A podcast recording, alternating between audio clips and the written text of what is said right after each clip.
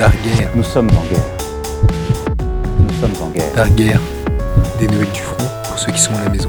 Et je saurai aussi avec vous en tirer toutes les conséquences. Des nouvelles du front Toutes les conséquences. pour ceux qui sont à la maison. Darguerre. Darguerre. Ce qui est sûr, c'est qu'on n'abandonnera pas ces personnes. Il y a déjà rien qui leur est proposé ou très peu de choses. Donc euh, on n'arrêtera pas de leur venir en aide.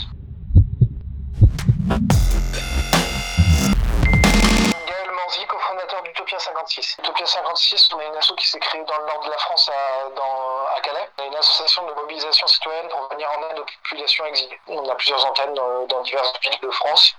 On fait essentiellement de la maraude distribution de, de première nécessité, donc euh, de l'urgence, répondre à l'urgence. Ensuite, on fait aussi euh, de l'information et de l'hébergement citoyen. Qu'est-ce que ça a changé dans le quotidien des personnes migrantes?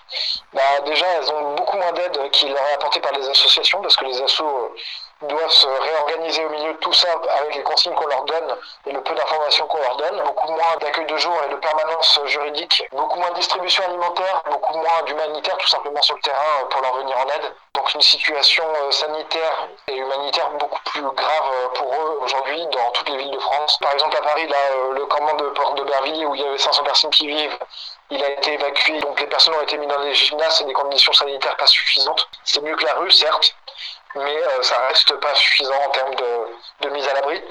Les familles ont été mises à l'abri aussi dans des gymnases, pareil. Euh, donc euh, voilà, bah, c'est mieux que la rue, c'est sûr. Mais par contre, tout ce qui est sanitaire autour n'est bah, est pas mis en place, il n'y a pas de testing. On ne sait pas ce que les gens ont, les conditions sanitaires sont pas respectées. Alors après, pour les familles et pour, euh, et pour le camp d'Aubervilliers, bah, il y a eu une prise en charge minimale. Par contre, il reste beaucoup, beaucoup de gens, par exemple à Paris, qui, qui vivent dans des squats, dans des conditions sanitaires déplorables. Beaucoup de gens qui sont euh, sur les trottoirs, on le voit dans nos maraudes euh, euh, tous les soirs dans les rues de Paris, qui ont rien, qui ont rien du tout, qui ont du mal à trouver à manger, qui n'ont plus de- d'accueil de jour sur lequel se poser, donc plus de possibilité de recharger leur téléphone. Euh, je pense que beaucoup d'organisations ont fait le choix d'arrêter certaines missions, comme euh, nous à Utopia, on a arrêté euh, par exemple l'hébergement citoyen d'urgence pour les, femmes, les familles, etc. dans le cadre où c'était trop dangereux pour les hébergeurs et les hébergés. Pareil pour nos accueils de jour, les endroits qui reçoivent du public, bah, ça devenait trop compliqué, trop dangereux pour les, personnes de, se regrouper dans même endroit.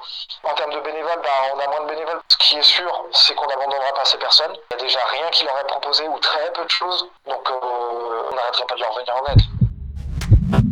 Premièrement, dans, dans nos antennes, c'est un peu la décision qu'on a prise, c'est qu'on continue ce travail de maraude et de veille sur le terrain. Nos équipes de maraude peuvent accueillir les primo-arrivants, que ce soit les familles, les mineurs, etc., pour essayer de leur trouver des solutions, que ce soit avec les autorités ou par nos propres moyens. Et aussi, euh, bah, un gros travail de lancer l'alerte, c'est-à-dire euh, bah, de rendre visibles ces personnes qui sont invisibles, en fait, et qui sont toujours les laissés pour compte dans cette situation. Euh, si on les rend pas visibles, ces gens, eh ben, ils vont encore être laissés confinés dans des campements avec des situations sanitaires déplorables. Donc non, notre but, c'est de continuer à être sur le terrain et de visibiliser ces personnes qui n'en ont aucun droit, en fait. Ces gens vivent à plusieurs dans des tentes, ils sont ballottés, on leur propose pas de solution, ils n'ont pas le droit même de poser une tente par terre, ils n'ont pas d'accès à l'eau, ils n'ont pas d'accès à l'information, ils ont accès à rien. Donc oui, ça va être eux, encore une fois, ça va être triste à dire, qui vont être le plus touchés, qui vont être le plus impactés. Il faut que tout le monde rentre chez soi. Et il faut aussi euh, bah, aider ces assauts humanitaires qui continuent, euh, ces collectifs qui continuent d'aider ces personnes vulnérables sur le terrain et, d'essayer de lancer l'alerte avec des dons matériels, mais aussi des dons financiers. Et euh, surtout relayer la communication faite par ces assauts. C'est ça qui permettra qu'il y ait des vraies choses qui ouvrent demain.